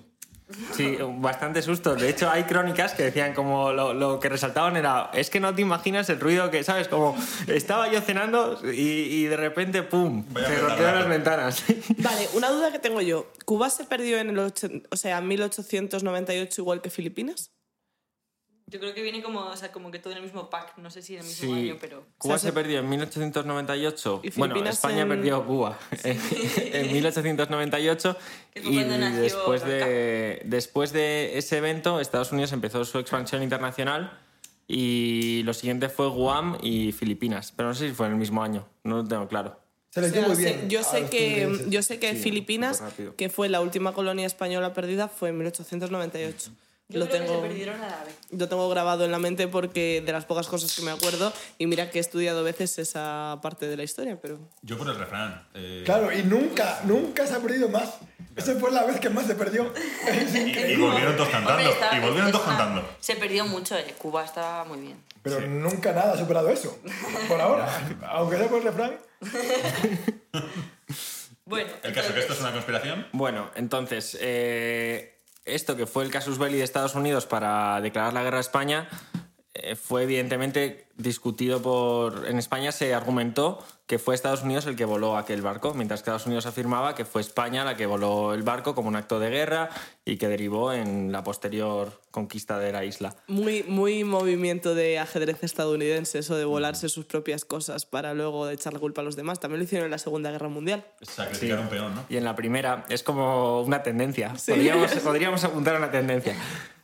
El caso es que ya en 1964, esta, teori- esta teoría conspiratoria de que fue Estados Unidos el que se voló el propio barco, que está sostenida, vamos, es como cultura popular, es lo que sostiene casi todo el mundo, eh, fue puesta en, eh, bajo análisis por un almirante americano ya en los 60 y la conclusión fue que no lo habían volado los españoles, que no lo habían volado los americanos, sino que fue un accidente bien utilizado, en el que todo, todo el mundo vio intencionalidad. como el 11S, ¿no? Bueno, ya No, qué accidente. Es Yo que no he ya hemos dicho hablado eso. en otro podcast, pero bueno, no sé. Que les, les conviene que parezcan más listos. Pero en este caso yo entiendo que pudiesen tener también sus dudas. Es que a veces pienso como igual, igual la conspiración viene después, igual en el momento como que tenían dudas y lo consideraban Sí. simplemente conveniente.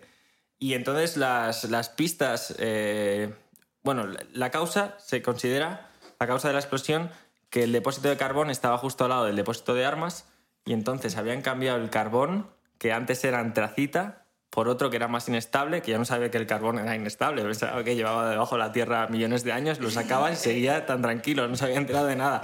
Pues por lo visto no. Puede explotar. En Cuidado. este caso...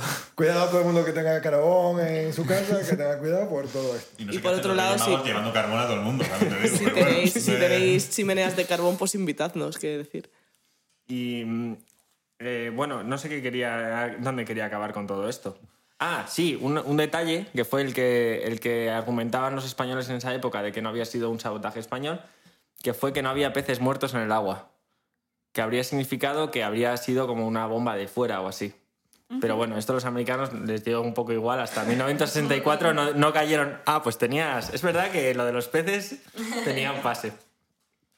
Y bueno, esta es una de las conspiraciones españolas que curiosamente quería evitar a Estados Unidos en todo esto y lo he metido también. Y también lo voy a meter en la siguiente, que es sobre la muerte de Carrero Blanco, el atentado en 1973. Uh, madre El mía. que, el que voló y me hizo volar y yo volé de ella. Que fue Estados Unidos también. Pues eh, se sospecha que la CIA tuvo algo que ver con, con el atentado. Inicialmente, este fue, fue el bombazo en 1973. El- No, es un chiste, no era un chiste eso, perdón. y se le atribuyó a ETA y de hecho ETA confesó, eh, bueno, detuvieron a, a los integrantes del comando, confesó y fueron condenados a muerte, creo. No estoy seguro ¿A de esto, ¿eh? ¿No fue la última, las últimas ejecuciones en España? La última ejecución fue en 75 a Garroteville, pero no me acuerdo cómo se llamaba. En el Hay 6 una peli. Amador, algo, ¿no? O Salvador o algo. O sí. Siempre hay una peli. Pero yo creo que yo creo que no fueron las últimas, desde luego. Yo creo que no fueron las últimas. Mm. No, sé, si- no, no estoy enterada, la verdad. La pena de muerte en España Ahora que estamos con Patria. Se acabó en 1996. Pero una vez muerto Franco, creo que se siguieron ejecutando personas. Hablando Eh, de- ah, Con, en- con firma de. Sí. Hablando de cuándo se acabaron las cosas en España, Creo que sí. ¿vosotros sabéis cuándo se acabó el servicio militar en España? En el 80 y... No, en el, bastante. 90 No, en el 98. En el 93. ¿no? Mi hermano se libró y lo compró 18 en el 96. Yo no, lo, yo no voy a decirlo porque lo sé. Dilo, dilo. en el, fue como en el 99 o 2000. Sí, en, ¿2000? que- creo recordar, sí, 2003. Si, no, 2003. si la Pero ya- memoria no me falla, había- porque era... Ya había mucha gente que, que hacía. Fue en do- 2003 lo quitó Zapatero, si no me equivoco, en su, en su primer mandato. Wow. O A, sea, ra- a raíz también de las movilizaciones de, por la guerra de. Por la guerra de. de Irak fue. No, no, yo creo que a la anterior. La- la de Afganistán. No, no, no, fue algo. Es que, No bueno, sé o si fue sea, la, de, la del Kosovo, no sé. Pero hubo muchas del movilizaciones. Bueno, caso, yo la del también como presentador no nos vayamos por los cerros de Úbeda porque estamos hablando de que tuvo que ver Estados Unidos con la muerte, el atentado de Carrero Blanco. Eso, eso, sí. Eso, eh, eh, vale, continúo. Eh, ¿Dónde lo había dejado? Ah, sí, en el boom. Hubo un, hubo un atentado de ETA a, a Carrero Blanco que acabó con su, con su muerte. Carrero Blanco era, era un personaje muy importante, fue el mayor magnicidio que ha habido en España, eh, al menos perpetrado en el siglo XX por, por ETA. Y eh, rápidamente surgieron teorías de la conspiración en España que apuntaban a, primero, algunas al Kremlin, que no están muy fundadas y además no he encontrado mucha documentación, y otras a la CIA. Entonces eran como respuesta a, varios, a, a varias cuestiones. Por un lado, daba un poco de vergüenza al régimen franquista que la banda ETA, que hasta entonces era peligrosa, pero no tanto, tuviese capacidad de, de- de llevar a cabo una operación tan, tan, tan grande. Entonces decían, va, esto seguro lo han hecho con apoyo de la superpotencia militar de Estados Unidos. Y ese era uno de los catalizadores del... Unidos, pero ellos no, no pensarían más en, en el Kremlin. Pues es que Estados Unidos en aquellos tiempos la tenía bastante jurada a Carrero Blanco Ah. por un proyecto. Esto, es noti- esto no es conspi, ¿eh? Esto hasta la conspi es en- eh, que se involucre ¿Quién- a la CIA en el asesinato. Pero ¿quién que, acabó con Carrero Blanco? Pues yo creo que fue la ETA con, con unos cuantos explosivos proporcionados por la CIA. ¿Y por qué digo esto? Carrero Blanco fue el- era en aquel tiempo la figura más importante del franquismo, porque Franco había quedado un poco delegado por, porque estaba muy mayor. Estaba Pachope.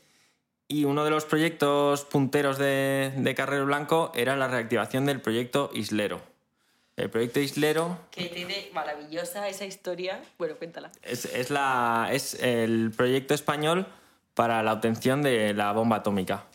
Bueno, inicialmente es un proyecto muy antiguo, es de 1955, eh, cuando empieza la proliferación nuclear en Europa, con un proyecto que me hace mucha gracia cómo se llama, que ahora ya eh, como que han pasado muchos años, pero ahora, ahora da un poco de risa, pero era un proyecto estadounidense para la proliferación nuclear que se llamaba Átomos por la Paz. Atoms for Peace. Ese es, una, es un Atoms disco for de. Es un disco, es un disco de. De. Radiohead. Es- No, no, es una banda que tiene. eh, ¿O no? Atom for Peace. Sí. No, es una banda que tiene. Que eh, tiene- ¿Cómo se llama? El del ojo pocho. Sí, joder. El de los Eh, que no me sale a mí tampoco ahora. Tom York, joder. Eso. Eh, Tom York sí, tiene, Sí, que, Atom que for está la Peace. batería o el bajista de no sé qué grupo, es como un supergrupo de Sí, estos. sí, sí. Bueno, whatever, que... que, eh, bueno, de, de este proyecto había nacido un- el, el inicio del- de la proliferación nuclear en España y se fue desactivando después de construir alguna central nuclear hasta que en 1971 Carrero Blanco la volvió a activar con el objetivo de conseguir armas nucleares, con el objetivo de venderse muy caro. O ser una potencia nuclear En, si ahora mismo con Corea del Norte vemos como un país insignificante con, con potencia nuclear puede marcar las pautas, pues en aquella época España, que está en un sitio geoestratégico muy importante, pues le habría dado mucho, mucho poder. Esto evidentemente se oponía a los intereses de la OTAN y de Estados Unidos y ya en 1973 hubo una reunión eh, muy larga entre Kissinger, que, que era un, un figura, y, y Carrero Blanco, que oficialmente duró una hora, pero se, por lo visto duró como 8 o 9 horas, Como, como este podcast. y en el que, en el que se, se discutió, entre otras muchas cosas, sobre la proliferación nuclear en España. Y Carrero Blanco era abiertamente opuesto a la entrada de España en la OTAN, o al menos a una entrada barata, digamos. Y entonces esos son los argumentos de por qué a Estados Unidos le convenía Acabar apartar a Carrero Blanco. Qué barbaridad. Guapísimo. Muy Tengo bien. que decir que se llama Proyecto Islero, perdón, eh, por el toro que mató a Manolete. Sí, precioso. Que es más precioso. Que es Yo otra solo- conspiración. Solo tengo, que, solo tengo que decir que ha habido un error que hemos cometido durante todo el rato. Se dice nucelar. Nucelar. Pero vamos, nada más. Y, y voy a decir otra más, otra conspiración más, Claro que, que eh, me da tiempo a otra. Sí, una una más. más. Una más, muy rápida. La Torre Windsor, ¿os acordáis? Sí. Sí, hombre. De cómo Vamos a dejar tu piso. Como el edificio Windsor. Oh, mi corazón ardía como el Windsor. No os va a salir ninguno. Es pereza. Es pereza. no, pero también me siento identificado. Viva pereza. Pues eh, el edificio Windsor. Eh, la gente que no, que no es de Madrid quizás le, le, Le sea a más chino. ajeno, pero fue una, una de las torres de oficinas más importantes de Madrid hasta que en 2005 pues ardió. Una noche ardió y fue como, no sé, nuestras torres gemelas un poco. Hmm. Y mm, bueno, El no sé, de no, pero no bueno. sé si es la mejor comparación, pero... Pero había mucha conspi, que si había gente dentro, que si se veían sombras, que si Uy, tal. sí. Entonces, aquel era un edificio de oficinas donde estaban importantes consultoras y la investigación oficial acabó achacando el incendio de, la, de esta torre de 25 pisos a, a una colilla mal apagada de una, de una directiva de, de la consultora Deloitte que en aquel momento ocupaba, que además era la, la responsable de riesgos laborales de Deloitte. Vaya. Fue el, el edificio Winston. Bueno, el caso es que esta teoría se fue aceptada en su momento. Yo no sé, la directora de recursos humanos de Deloitte, qué pensaría sobre, sobre esto, sobre su responsabilidad. Dijo, en- yo no fumo. Dijo, yo no fumo. ¿Qué pensaría desde el paro? No lo sabes. Y recientemente el comisario Villarejo, que está ahora en juicio y parece que está metido, es como el James Bond español, pero mm, como cutre. Pero, pero realmente tiene como Black. Es el Black Ops de- del, del Deep State español. Y una de las grabaciones habla sobre aplicarle la solución final a unos documentos que estaban en ese edificio en ese momento y, y en las oficinas de Deloitte eh, que necesitaban ser destruidos. Qué guapo. Yo había oído eso también. Sí, es. guapo. De es- quemar documentos a quemar edificios que contienen sí. documentos. Tenemos que valorar también las conspis y darles nota. Para, para sacar luego el ranking de la Pero mejor. de A mí esta me gusta. entero, ¿eh? Esta me gusta mucho. Es increíble. sí. Esta es que está, está desmintiendo. Bueno, o sea, la, está- la de Carrero Blanco es maravillosa. Esa es súper es extensa, es, espectacular. increíble. Me parece es un gumi. Me parece un gumi de conspiración. O sea, está a la misma nota que los gummies. Y, Gumi rojo. El mejor, ¿no? Sí, claro. El rojo, rojo. Vale. Sí. Sí. Como todos nosotros. y de, para cerrar, la justicia dirá que no sabemos todavía qué pasó con el edificio Windsor, pero un par de detalles que yo no sé si tenían que ver con el, con, en concreto con el incendio, pero encontraron cuando investigaron luego como un butrón que había en el aparcamiento, que no sabemos si sería del incendio, y una puerta que llevaba a Azca. Había como una puerta secreta Sí, que estaba sí. abierta. Azca es como el recinto comercial de toda esa zona de Nuevos Ministerios. Ah, vale. Y había como una, ¿sabes? Como estaba la puerta oficial y luego había como una puerta que te dejaban a mitad de la calle, que es como también muy de peli de espías. Y que esa noche rompieron el cerrojo. Oh. Tan, tan, Para fumarse un cigarro, Para fumar un cigarro. Claro, en esa época se podía fumar en las oficinas. Ahora ya, esas, esa, ahora ya no- tendrían que rebuscárselo más para echarle la culpa a la pobre directora de recursos de riesgos laborales de Deloitte. Nada, ya sabes que una CPU mal, mal mantenida. Y, y hasta ahí tengo alguna más, pero no las he trabajado mucho y además estamos cortos de tiempo y tenemos muchos programas. Esperadnos porque tenemos muchos más. De hecho, no es que estemos cortos, sino que estamos largos de tiempo, yo creo. ¿Alguien, algo- ¿Alguien quiere comentar más esta conspiración? No hay debate, ¿eh? Esto ha sido... No, es real, pero me ha encantado creo, este programa. estado- Me ha encantado todas las secciones. Chapo, yo estoy muy contento. Me gusta, eh, para terminar, vamos a hacer una review del programa. ¿Os, os ha gustado? ¿Os habéis sentido bien? Sí. Redondo. Muy variado, como siempre, muy aleatorio. Encantada con él. A mí me ha parecido precioso. Un Ha pollo. sido tremendo. Sí, sí. Eh, también es cierto que igual es el momento de deciros que muchas gracias por escucharnos. Espera, eh, esperamos y espero que sigáis escuchándonos en los siguientes podcasts que van a ser del mismo nivel o más que este, porque vamos, a cada podcast es un poquito mejor que el anterior. Bueno, ¿eh? vamos a dejarlo así, porque igual luego empezamos a decaer y ya esto es como nuestra sentencia de muerte. Igual este es nuestro mejor disco, no Sí. sé. Quizás este es el mejor. Bueno, yo creo que el mejor de todos los podcasts fue el primero, fue el mejor de todos, pero intentaremos todavía seguir superándonos en cada uno. Así que no me queda otra cosa que daros las gracias a Pablo por sus conspiraciones, a Bea, que cada sección es más redonda, y a Ana, que cada sección es más redonda. Me gusta como ya los nombres. Gracias, gracias por pensar en mí. Ha, ha sido por tu familiar que se llama Ana Beatriz, que ya me lían los nombres. Gracias, Ana, por tu sección cada vez más redonda. Bea, muchas gracias por, por tu sección y por la siguiente que, que vendrá de, de sucesos eh, sociológicos que nos fliparán. Ricky, porque por fin has dado con la clave de cuáles serán las mejores golosinas de España. El Gumi. Es oficial ya. Democracia. Así que muchas gracias por estas secciones. Es- yo me lo paso genial aquí. Y a ti que nos escuchas, espero que nos sigas escuchando, que te haya gustado tanto como personalmente a mí. Y nos vemos en el siguiente podcast. Muchas gracias, un besito y escríbenos a cremita recicla. Un besito. Vamos a dejar tu peso Esto ya está.